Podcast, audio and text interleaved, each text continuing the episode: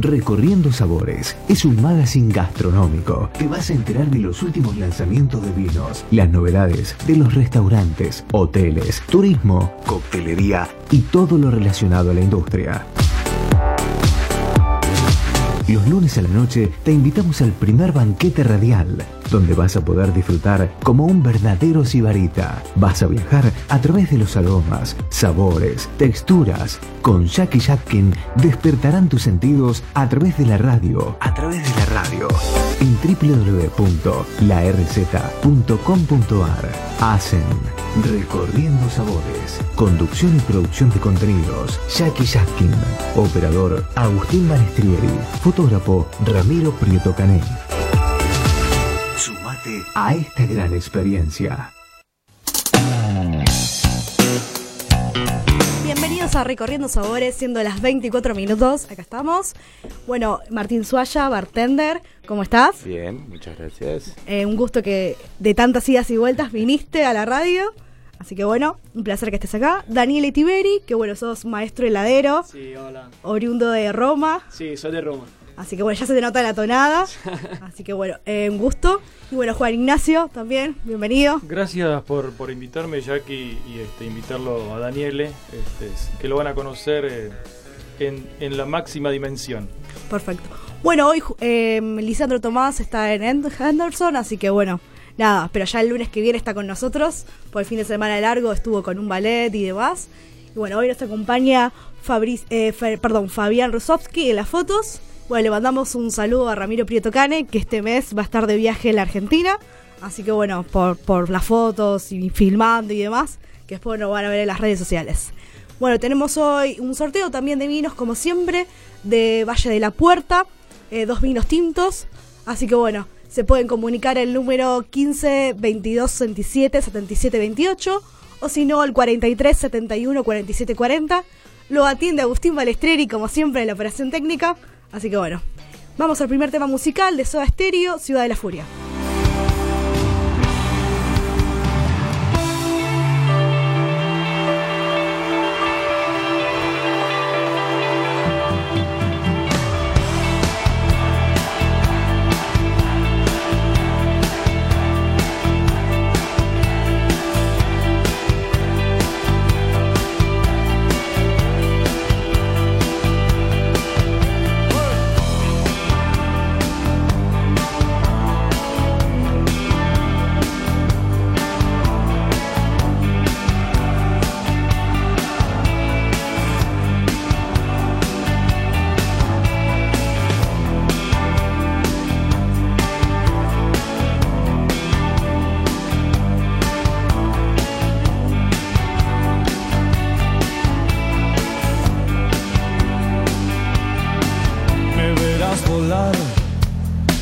Por la ciudad de la furia,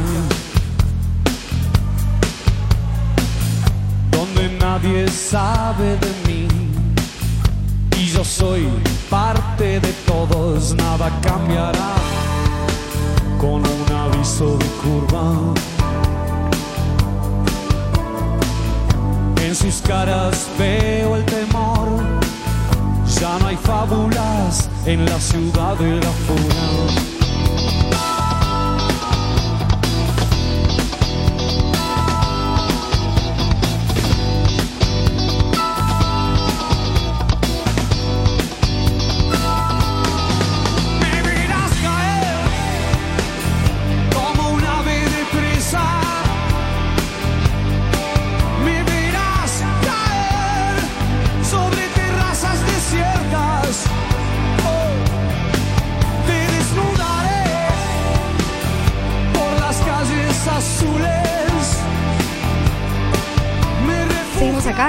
Sabores, siendo las 28 minutos.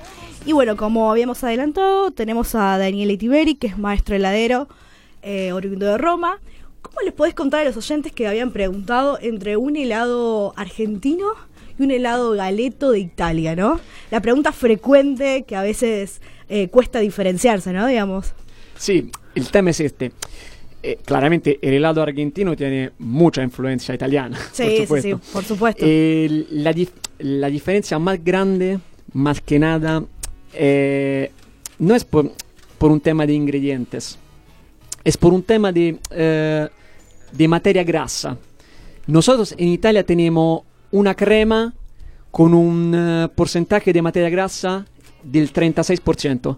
Acá en Argentina tenemos una crema un poquito más poderosa, hasta el 44%, entre el 40 y el 44%. Entonces el helado argentino es un poquito más graso. Bueno, nosotros pero yo por lo menos eh, trato de hacer un helado que se acerca mucho más al helado italiano. O sea, con una materia grasa un poquito más baja. Tenemos una crema de origen italiana claramente, con una materia hecha acá en, en, eh, Argentina, con una materia grasa del 39%. Entonces, el helado nuestro es un helado, un, helado, un gelato Claro. italiano, italiano, Bien con- italiano. bien italiano. Pero vos eh, debes hacer algunas mezclas al- con algunos productos en Sí, claro, particular. claro. Yo trabajo casi exclusivamente con insumos italianos. Y la otra gran diferencia entre un gelato italiano y un helado es la cantidad de aire. Porque el gelato italiano tiene poca cantidad de aire. Claro. Claro, se siente más el sabor. El sabor, Claro, Es bien propio, de- Claro. ya sea de la fruta o del producto que estés utilizando. exactamente, tal cual, tal cual. El helado italiano tiene poca aire. Que además es la diferencia entre el helado artesanal y el helado industrial. Si vos pone, ponele, vos te compras un vasito de un helado industrial y un vasito de un helado artesanal. Sí. Deja los dos vasitos que se derriten. ¿Qué te, queda, qué te queda en, una- en un vasito de un helado En artesanal? uno se va a derretir más fácilmente Claro. y en el otro no, digamos. Va a Claro, ser más lento pero el que- proceso y claro, el sabor. Pero espera, en el vasito del helado artesanal me queda como casi toda la cantidad del helado en el vasito. En el vasito del helado industrial me queda poca cantidad. ¿Por qué? Porque está inflado de aire. Claro. Bien, bueno, eh, también tenemos a Martín Suaya, que sos bartender y bueno, actualmente estás en The Hall, ¿no? ¿Verdad? The Hall, sí. Sí. Y bueno, también has ganado diferentes concursos, se puede decir que sos uno de los mejores bartenders de la Argentina hoy en día, en la actualidad. También No, sos... tampoco tanto, también me- Te- me pero muchos colegas han dicho eh, que han pasado en el programa, te han nombrado. Bueno, me alegro. Así me que bueno. Algo bien estamos haciendo. Eh, exactamente. Bueno, también eh, sos un apasionado del whisky, del pisco, hoy en la actualidad y que has dado charlas magistrales, ayer- bueno, en estos días en, en la feria Masticar y demás. Bueno, ¿cómo ves hoy eh, la coctelería, ¿no? De la Argentina. Qué pregunta, qué difícil pregunta para arrancar, ¿no? Eh, está muy posicionada, siempre está en crecimiento, creo que cada día que pasa eh, nosotros nos autosuperamos porque estamos entendiendo nuestra nuestro oficio como un trabajo y lo dejamos de entender como un vaso de shot, que Claro. eso siempre trato de transmitírselo a los chicos. Y también estamos tratando de posicionarnos en la sociedad un poco de una manera en la que dejemos de ser los ebrios del ambiente y, y ser un, un trabajador más que realmente está trabajando todo el- desde las 5 de la tarde hasta las 5 de la mañana, ¿no? Sí.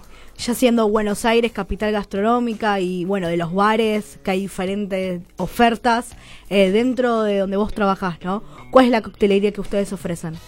Y nosotros, bueno, eso es nosotros ofrecemos alta alta coctelería, por supuesto, pero dependiendo también de los tipos de lugares va, a- va a ser el producto que vas a tener que generar. Nosotros trabajamos en un high volume donde realmente lo que nuestro objetivo principal es modificar la, la, of- la oferta de consumo para un público de gente que es estándar o estándar para arriba, donde hay algunos que sí son apasionados de la coctelería y donde hay otros que recién la están descubriendo.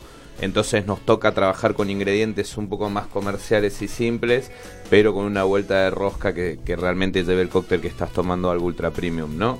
Perfecto. Bueno, eso está bueno para destacar también, ¿no? Digamos, usan materia prima de excelencia. Siempre. Y, siempre. y entre el consumidor, por ejemplo, de entre el turista y el consumidor, digamos, local, ¿qué es lo que piden?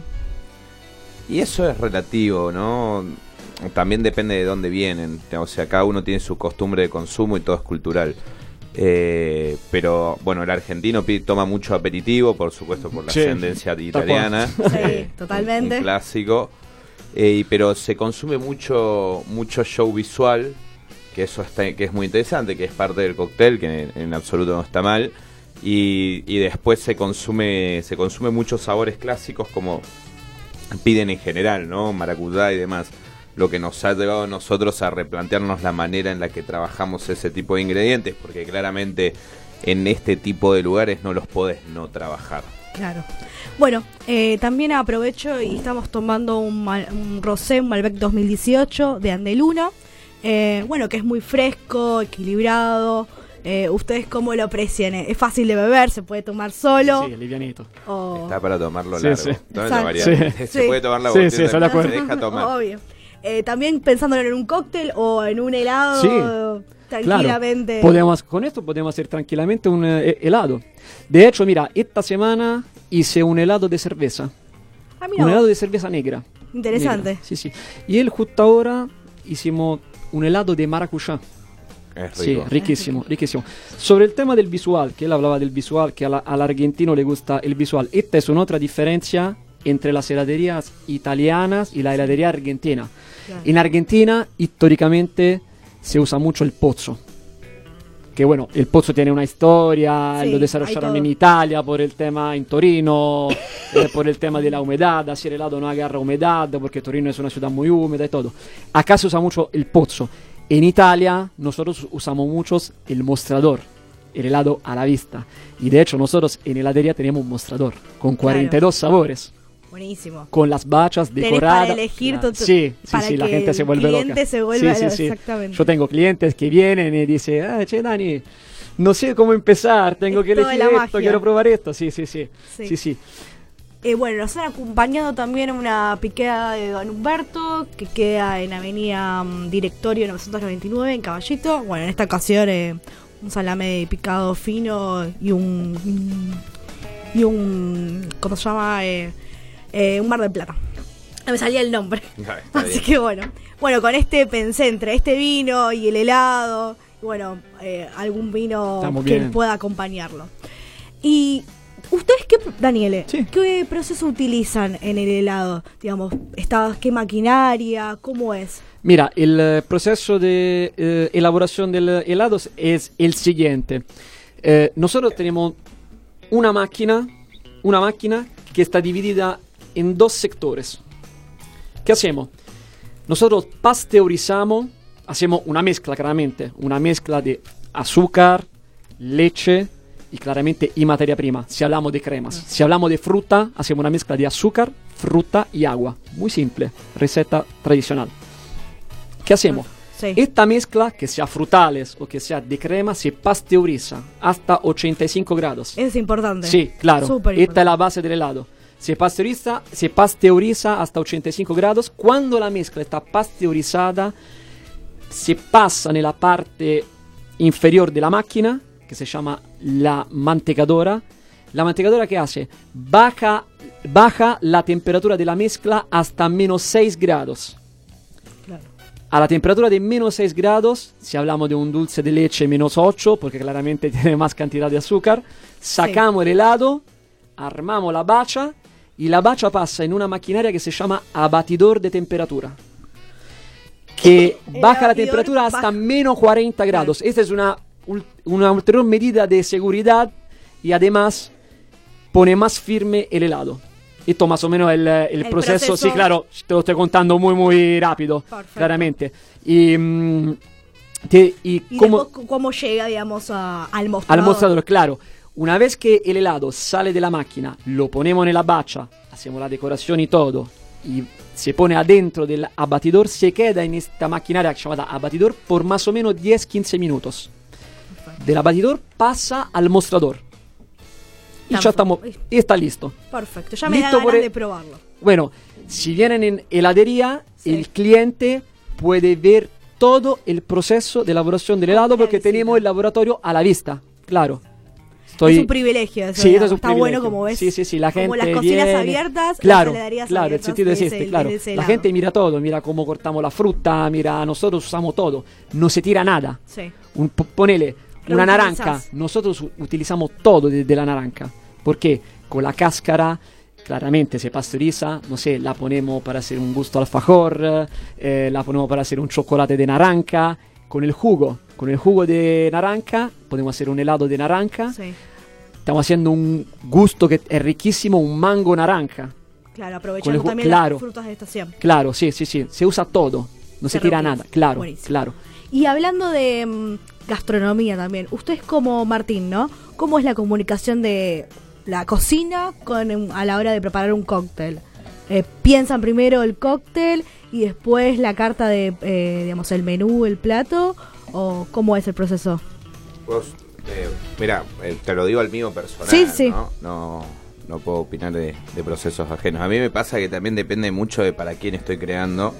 Como te decía recién, Sí. no... Si es un evento o si es algo abierto al bar. Sí, pero puede ser un evento, pero ¿qué, ¿cuál es el público del evento? Claro, sí, hay muchos un- factores. Hay muchos factores que influyen de, de la forma en la creatividad y por supuesto del, del objetivo que tiene la empresa para la que estás trabajando, ¿no? Cada una, eh, esto termina siendo a la larga un trabajo y por más de que tengamos que ser muy creativos y Sí. explosivos, tenemos que limitarnos a ciertos parámetros que son los que exigen el mercado de hoy también, ¿no? Porque en definitiva, si no, si no tuviéramos clientes, eh, no, no podríamos vivir, ¿no? Sí. Totalmente. Va, va relacionado. Sí, Eh, lo que no quiere decir que el cliente tenga la razón, son dos cosas diferentes. a veces hay que llevarlo. Eh, pero para encarar un proceso creativo, mi primer paso siempre fue ese, ver para quién estoy creando y después nada, surge surge solo como tiene que surgir. Yo ja- nunca tuve, generalmente cuando damos charlas sobre procesos creativos, eh, diferencio como un proceso forzado y un proceso natural y creo que el proceso forzado en un proceso creativo, valga la redundancia, es, es, es negativo, no, no está bueno y surge un producto incómodo y desprolijo. Me parece que el proceso siempre tiene que ser natural. Bien. Y me refiero a que, por ejemplo, una carta o, o un cóctel específico, eh, se sienta el jefe de cocina con vos, Ahí va. el sommelier y el, vos específicamente Vos- bartender, y sobre a la- pensar el menú. No. A eso iba mi, mi pregunta. No, no particularmente, o sea, todos están abiertos a opinar. Me parece que todos son parte de la creación del menú porque cuando lo generamos eh, se está generando a puertas abiertas. No hay, o sea, no es que Eh, es- es digamos, el cóctel va a ser gastronómico, se va a poder a- adaptar a, cual- a cualquier plato. eh, Los cócteles en este tipo de lugares, por lo menos en el nuestro, son, Para son el- cócteles que, que están apuntados a que vos los puedas consumir cuando comas sin tener ningún problema. sin tener ninguna restricción no, ni nada. No puedes consumir la carta completamente con el menú. Igual yo no soy una persona que crea demasiado en los maridajes, ¿no? A mí me No, parece digamos, que- cada uno... No, no, pero digo en, en general, a mí me, me parece que cada cóctel puede ir con cualquier plato y viceversa. Vos, por supuesto que... Me refería si a la, a la comunicación también entre ustedes, No, cómo nuestra era. comunicación siempre es súper abierta y es y siempre hay un feedback con- constante porque uno necesita aprender técnicas del otro y Sí. el otro tiene técnicas que uno no conoce y viceversa. Creo que nos nos acompañamos mucho con eso. Y en las técnicas, por ejemplo, no sé, se me viene a la mente eh, lo que es al vacío. Sí. Utilizan eh, ese método, ya sea para los cócteles, para la cocina siempre. Nosotros utilizamos vacío. No es una de las técnicas que más me gusten por la cantidad de, de plástico que se desperdicia en el momento de hacer vacío. Eh, o que a veces se realza el sabor. Sí, hay muchos métodos para realzar el sabor que son sostenibles, que no necesariamente tienen que ser envasado al vacío. A mí me parece que un- Por una ejemplo, para que puedas. una máquina runner con, con una bolsa de vacío me parecen innecesarias cuando nada, puedes tener una olla para hervir y hacer baño María, ¿no? Claro. O sea, hay, hay muchos tengo que tal vez son un poquito más largos, ¿no? Pero en definitiva son los que necesitamos y si nos que volvemos ahora pasamos al, al- al otro lado, si nos quedamos sin planeta no tenemos lugar donde poner los Claro. bares, ¿no?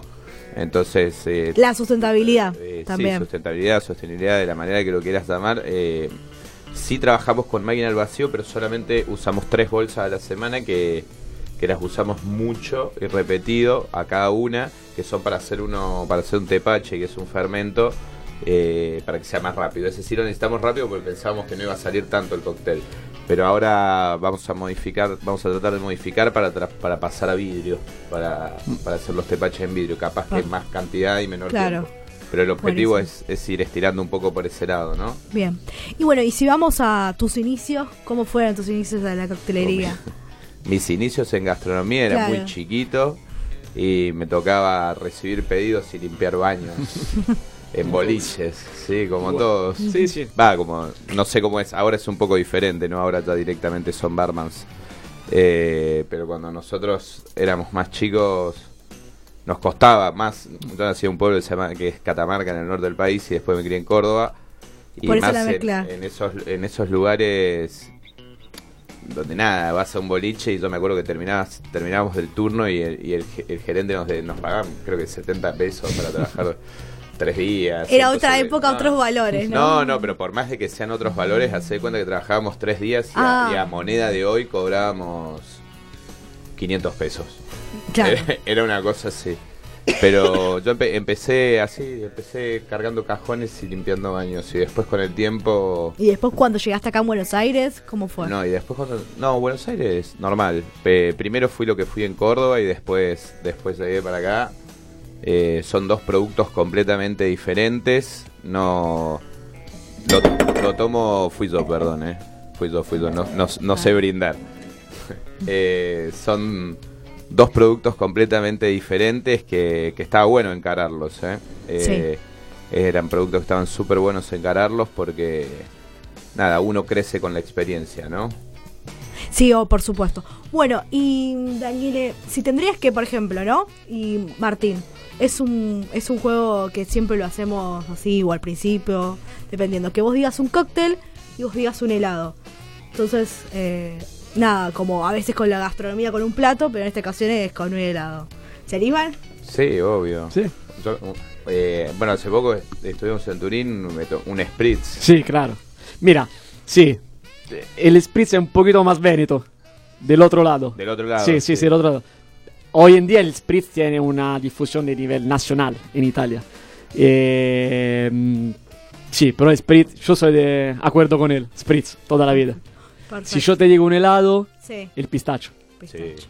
Bien. ¿Y si tendrías que ir a un segundo o un nivel más, Martín, digamos? de- elaborado? claro. Y pasa que la- en la no sé, por ahí un cóctel más de invierno para ver qué tomar, no sé, un, un old fashion o un, un Ah, Manhattan, sí. Algo así. Que se te A mí me la gusta el. Black Russian. Sí, también, un cóctel más, Sí. un, clásico Más de ese estilo, sí. más fuerte, que por Sí, sí. más difícil maridarlo, ¿no? El Negroni. Negroni. Eh, a mí me clásico. gusta, sí, me gustan los fuertes. ¿Y con qué helado lo Mira, eh, lo combinarías? mira, hablando, visto que estamos hablando de helado y cóctel, yo cuando en Roma hice muchos hela- helado cóctel y me salía re bien el mojito. Se hacía con un helado de limón, de menta, ron y hielo granizado. Y claramente la hoja de, de menta dentro era espectacular, espectacular. Como un otro gusto que hice en Roma, un gelato cóctel, el daiquiri. Helado de ananá, Sí. de helado de banana, ron, hielo, no, espectacular. Bien, y un tercero, como si fuera un menú, viste, de pasos. Y Ahí. un tercer cóctel puede ser... No, capaz que whisky seco. Puede ser también. Whisky Bien seco. fuerte. Para algún, porque Claro. está bueno tomar helado con whisky. A mí me Sí. gusta mucho tomar helado. Me gusta tomar cualquier cosa con whisky. Va, digamos, se puede Va, combinar, sí, sí, es sí. como el vino también. Y que ahí es más fácil. Sí, yo el helado lo, lo combinaría también con una cerveza. ¿Qué es? Hay muchas cervezas que se, que se combinan bien con el helado, ¿eh? Y, Más que nada, te hablo de, de Pilsner, eh, o sea, cervezas rubias. Pilsner, Lager. y si porque la- tendrías que utilizar el whis- algún whisky, Mira, el, eh, el problema del alcohol con el helado es el siguiente, que el alcohol lamentablemente tiene un alto poderío anticongelante y afecta mucho el maestro heladero.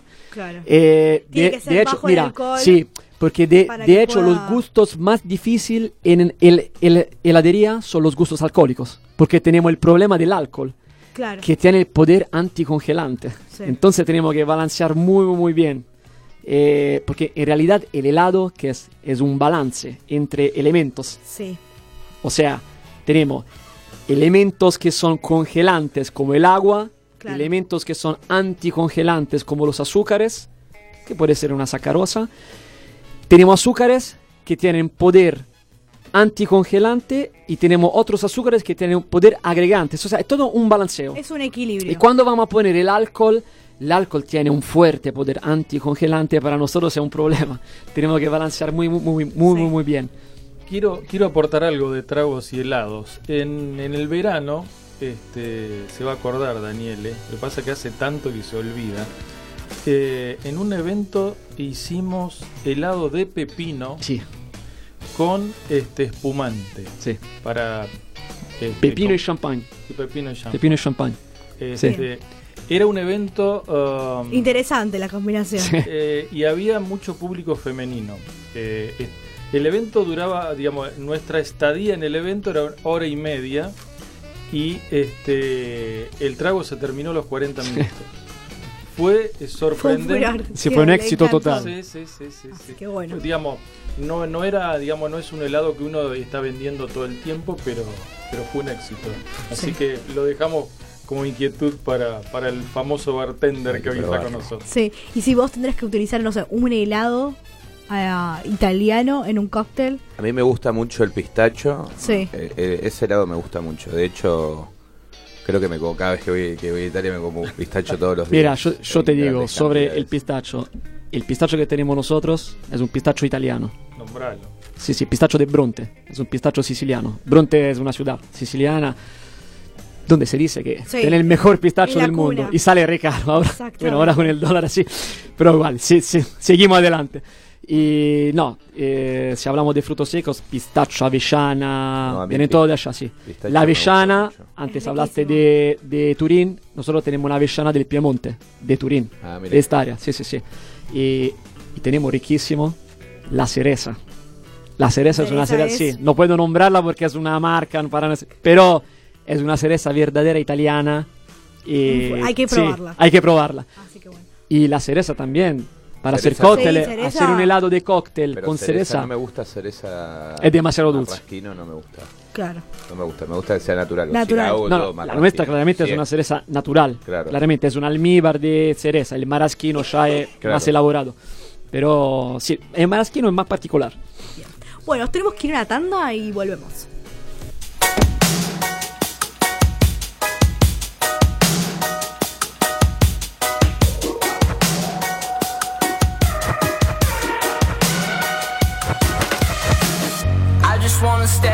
The sun where I find. I know it's hard sometimes. Pieces of peace in the sun's peace of mind. I know it's hard sometimes. Yeah, I think about the end just way too much. But it's fun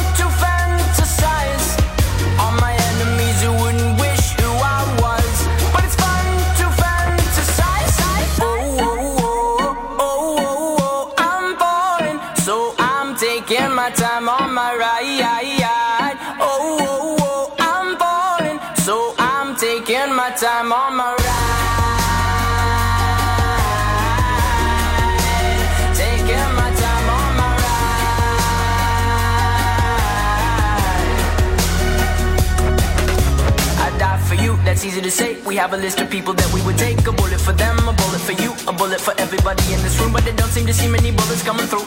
See many bullets coming through. Metaphorically, I'm the man. But literally, I don't know what I do. I'd live for you, and that's hard to do. Even harder to say when you know it's not true. Even harder to write when you know that tonight there were people back home who tried talking to you, but then you ignore them still. All these questions, they're falling like who would you live for? Who would you die for? And would you ever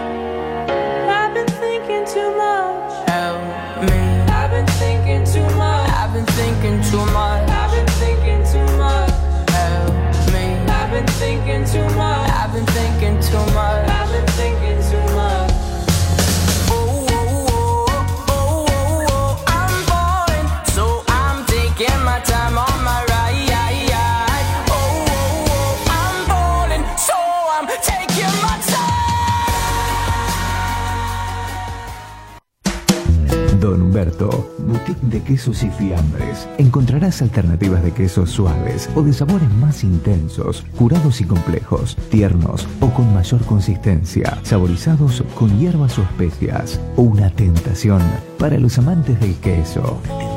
Para los amantes del queso. Además, vas a poder disfrutar de los diferentes jamones, salames, embutidos de Tandil, un deleite de la más alta calidad, ideal para ensaladas, sándwiches y picadas.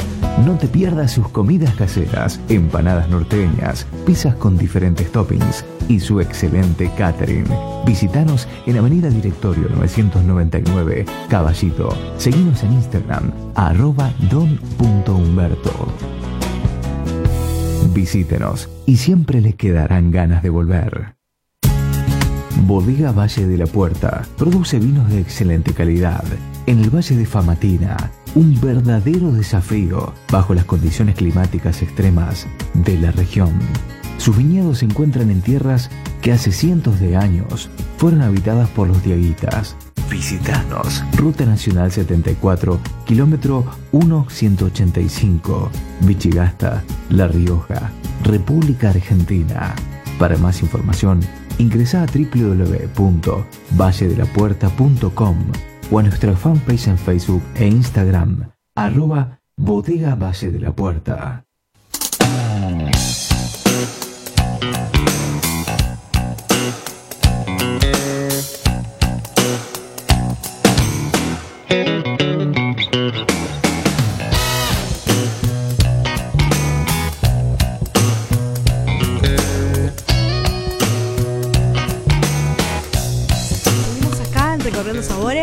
Bueno, siendo las 20 y 35 minutos. Y bueno, acá Daniele está sirviendo el helado en una copa. Y después a acá ver- estoy, acá estoy sirviendo un, um, un chocolate fondente, chocolate negro. Ese es un chocolate puro 90%. Mira cómo está negro. Bueno, sí, sí, sí. si te gusta, claramente un chocolate Si puro el 90%, ¿qué significa? Ese es un chocolate amargo. Amargo, Claro, exactamente. claro. Para los amantes del chocolate, este va genial. Mira, y ya te adelanto que estoy desarrollando una receta de un chocolate amargo base Sí. agua. O sea, Ah. sin lactosa, apto para todos. Veganos, celíacos. Bien. Y puede ser que esta semana ya sale, ¿eh? Buenísimo, vamos a estar expectantes. Bueno, Martín, bueno, estamos con Martín Suaya, bartender, para los que se engancharon ahora, y Daniele Tiberi, que es de, bueno, a helados artesanales bien italianos, galetos, como se podría decir. Así que bueno, oriundo de Roma. Se le nota en lo que es en la tonada, así que bueno, aparte muchos mensajes. Bueno, Martín, ¿qué es lo más importante en un cóctel? Que te Sí, le- guste. claro, exactamente, ¿no? Primero que te guste. Pero digamos, un bartender que te escucha o que dice, bueno, mi inspiración es como te tienen de referente Mar- Martín por el bar, por los torneos que ganaste, bueno, que participaste, eh, algunos que ganaste y fuiste finalista y demás. Y bueno, y dicen, bueno, quiero ser bartender, pero tengo que incursionar en lo que es la coctelería, anotarme ya sea en un curso de bartender o hacer la carrera, o también ejercer, digamos, meterse en el bar y ir aprendiendo. Pero dicen, bueno, ¿qué es lo más importante en el cóctel? ¿Qué es el alma del cóctel? Muchos dirían que es eh, el agua. A mí me parece que el agua es el alma de, de- directamente de un destilado, de la vida Sí. y de cualquier cosa. Por ende, me parece algo completamente redundante marcarlo como si fuera lo más importante. Para mí, lo más importante en un cóctel es el spirit. O sea, un cóctel que no, que no sabe a ron. Eh, no me parece que sea un cóctel con ron. Un cóctel que no sabe al spirit no, no tiene sentido. A menos que estés haciendo coctelería sin alcohol, ¿no? Claro. Pero eso, eso es lo último que me estaba molestando. ¿verdad? Que muchos cócteles con, con sabores al resto y no y sin presencia de espíritu. Bien. Y, y a la hora de las nuevas tendencias, eh, por ejemplo, viste que hay ciclos, ¿no? La época dorada, la, siempre cada 10 años o cada 5, bueno, en Argentina, ¿no? Cada 5 años y cada 3 años va cambiando. eh, ya- y después marcan también las tendencias los que son de afuera y vienen acá. Pero bueno, siempre es tardío. em, pa, por lo que pasa, ¿no? Digamos, habitualmente. Para vos, ¿cuál va a ser la próxima tendencia que se va a venir en Argentina o en Buenos Aires, ya que es eh, cosmopolitan y que llega más rápido a Buenos Aires que en el interior del país? A mí me parece que es muy difícil hablar de tendencias, ¿no? Porque todo ya está inventado. Entonces creo que ya más es una reutilización de, Claro. de, de procesos que son viejos. Creo que hoy estamos en un momento en el que necesitamos que, que se tome en serio la, la coctelería y que empiecen a haber cursos serios y demás. Me parece que ese es el camino, más que más que la tendencia a la hora de la creatividad, me parece que es la tendencia a la hora Primero de las que, bases. de que cada uno se ocupe de conocer y de entender la, la profesión, la carrera, el- lo que sea, como le quieran llamar, pero pero crear después de ser, ¿no? Primero eh, tratar de ser largo y, y- y- y lograrlo y aprenderlo realmente y, y que dejen de vender humo muchos que venden humo y, Claro, y que se pongan, como diríamos, a trabajar y a comunicar. a trabajar y a estudiar y a Sí. aprender, porque hay mucha gente que comunica demasiado mal, entonces hoy estamos en un punto en el que que un influencer puede dar un curso de coctelería cuando no es ¿Y bartender. cómo puede ser? Y a mí la verdad que me da vergüenza Sí, ajena verlos, ¿no? Eh, y yo soy una persona, se lo digo en la cara, a mí, a mí me da vergüenza y me da vergüenza la gente que consume a un influencer. Y marcas, ¿no? Grandes marcas también. Un influencer es un influencer, no Sí. puede ser un profesor, ¿no? No puede, no puede enseñar y los cursos esos no, no sirven. Porque es, no es un profesor influencer, no, no está capacitado para dar una clase, claramente no. está mejor capacitado. Pero bueno, la tecnología va por un lado, o los influencers va por un lado. Hay muchos influencers que dan cursos de whisky y probablemente nunca hayan pisado Escocia, ¿no? Sí. Lo- nunca lo hicieron. Un primer punto. Y después, ¿cuál es, ah, digamos, cuál fue su capacitación? Después, ¿dónde trabajaron? Por ¿Cuáles eso, fueron sus mentores? creo que la- la Hay prioridad hoy todas es unas cuestiones de... Sí. Necesitamos que, que empecemos a empezar a tomárnoslo en serio nosotros y que se lo empiecen a tomar en serio también la, la gente que es influencer de coctelería, los medios de coctelería, de gastronomía en general, eh, tomárselo en serio y dejar de nada, de que sea algo abierto al azar y que cualquiera de un día para el otro quiera, quiera ser el uno. Sí.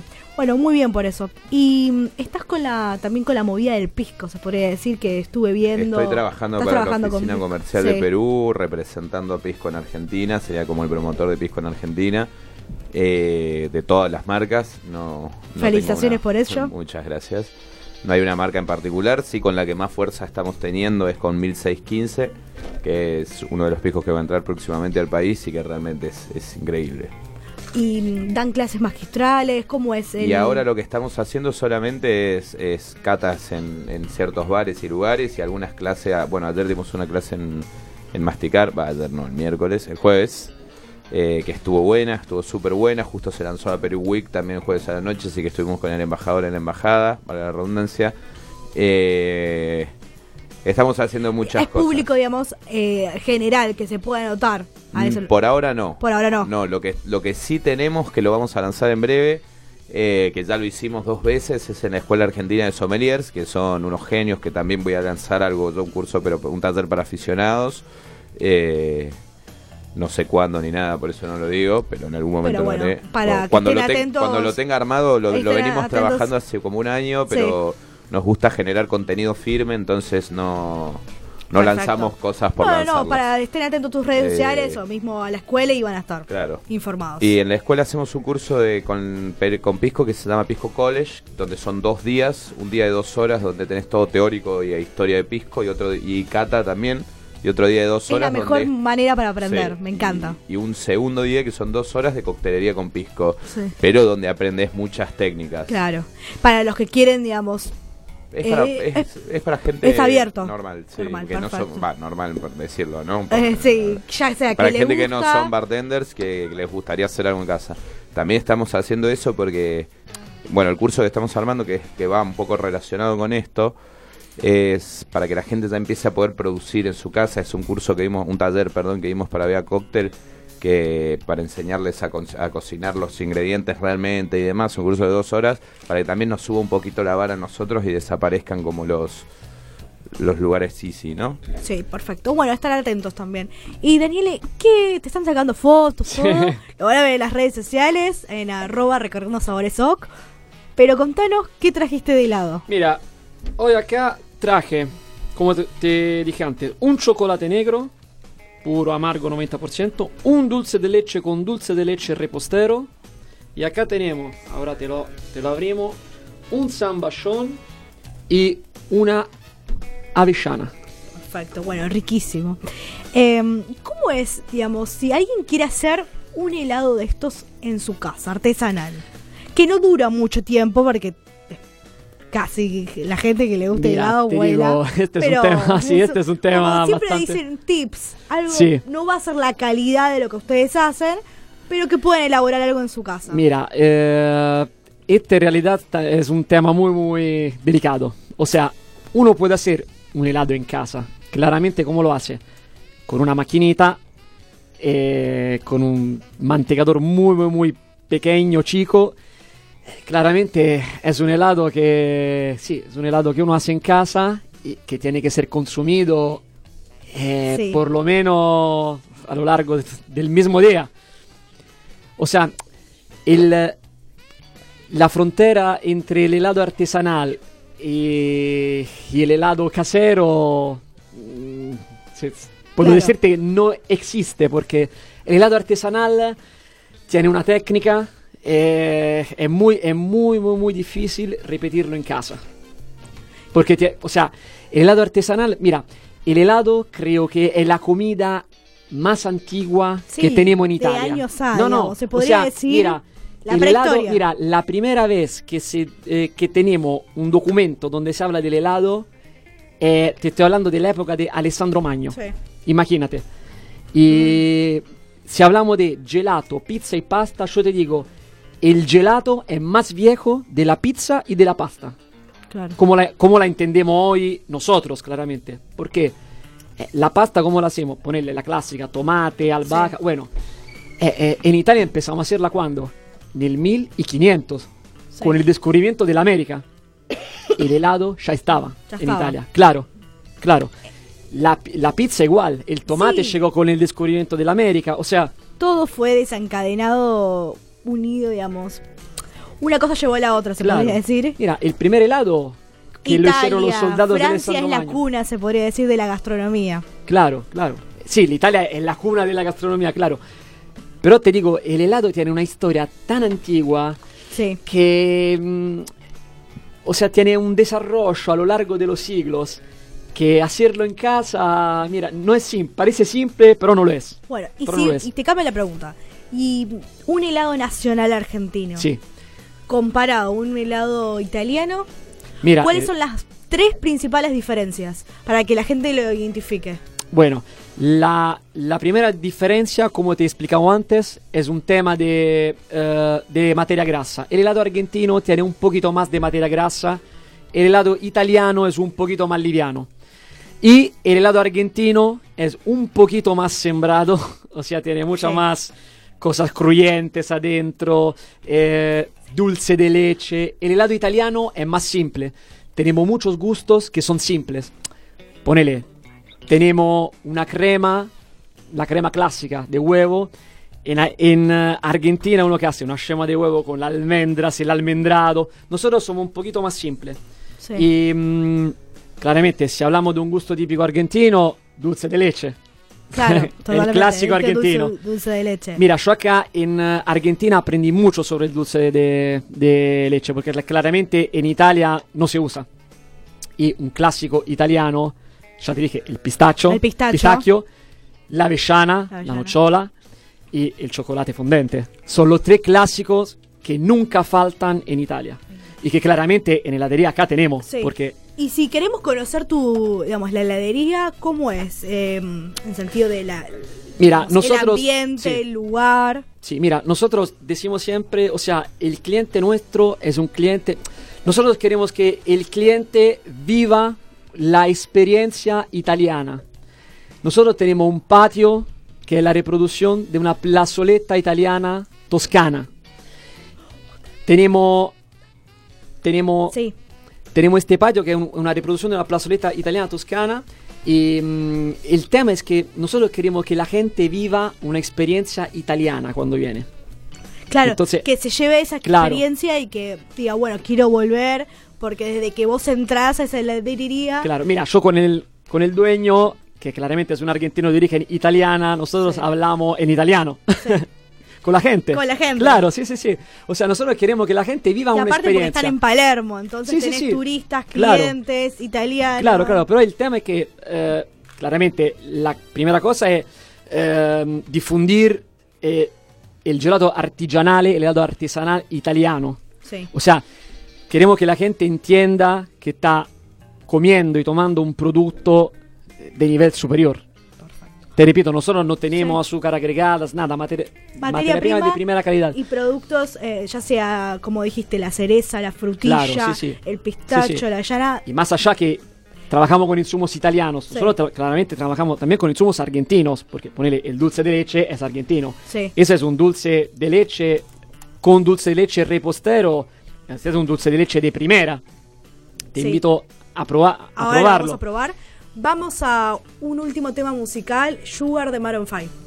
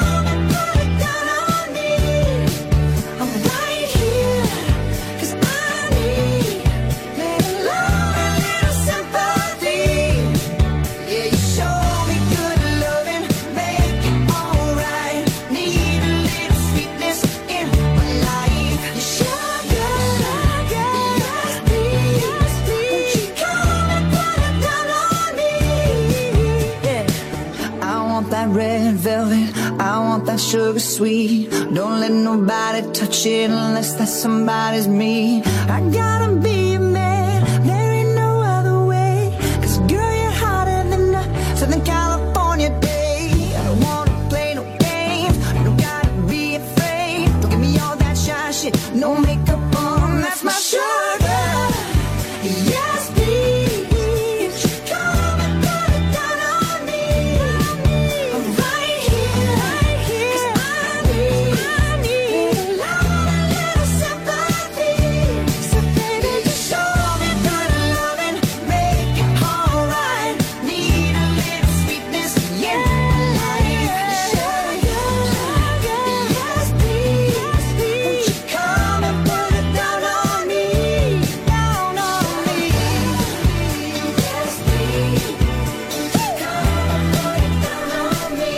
Seguimos acá en Recorriendo Sabores, siendo las 20 y 52 minutos. Nos quedan unos minutitos más y ya terminamos. Se pasó volando el programa, básicamente.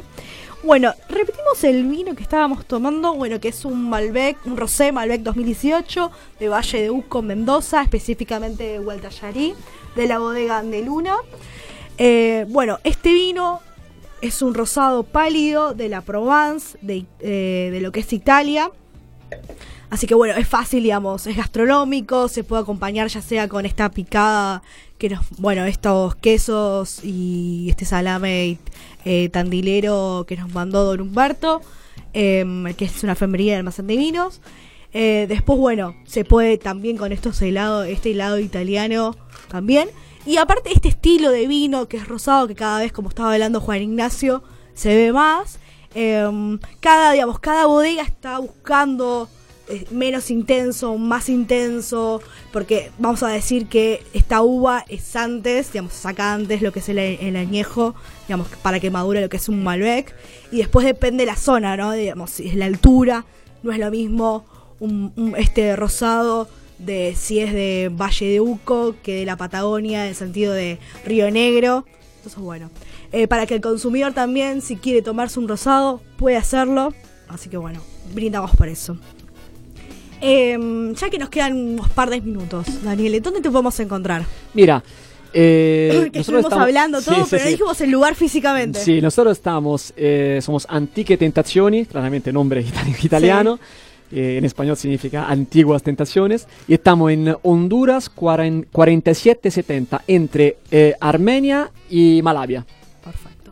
Y Martín Suaya, ¿cómo, ¿dónde estás físicamente? Físicamente depende del día, pero generalmente estoy en The Hole de miércoles a sábados. Eh, abrimos a las 8, es en Armenia 1743. Perfecto. Eh, y si no, bueno. En redes sociales en algún también. bar. Sí, en algún bar. ¿Y en redes sociales? Martín Suada. Y yo en redes sociales, Daniele Tiberi 80. Perfecto. ¿Y Juan? Juan Ignacio Penlowski eh, y el, la red social es juan.ignacio.penlowski. Así de simple. El apellido es bien difícil. Sí. No, no, no Bueno. lo digamos. Sí, como el mío, así que estamos ahí. Estamos ahí, sí. Perfecto. Bueno, tenemos acá la operación técnica y edición Agustín Balestreri. Hoy nos acompaña Fabián eh, Rosowski. Em, agradecemos a Conrado Schultz que nos acompaña todo el año. Eh, bueno, este mes, eh, hasta fin de mes, Bodega Valle de la Puerta. Bueno, como habíamos dicho, Fiambrería Don Humberto. Eh, Mi nombre es Jackie Hapkin y el lunes que viene nos reencontramos acá en Recorridos Sabores de 20 a 21 horas por la RZ. Salud. Salud. Salud. A. Salud.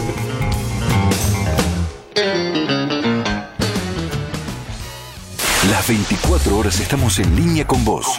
Te informamos y entretenemos. Interactuamos. La RZ, una radio del Grupo Sónica.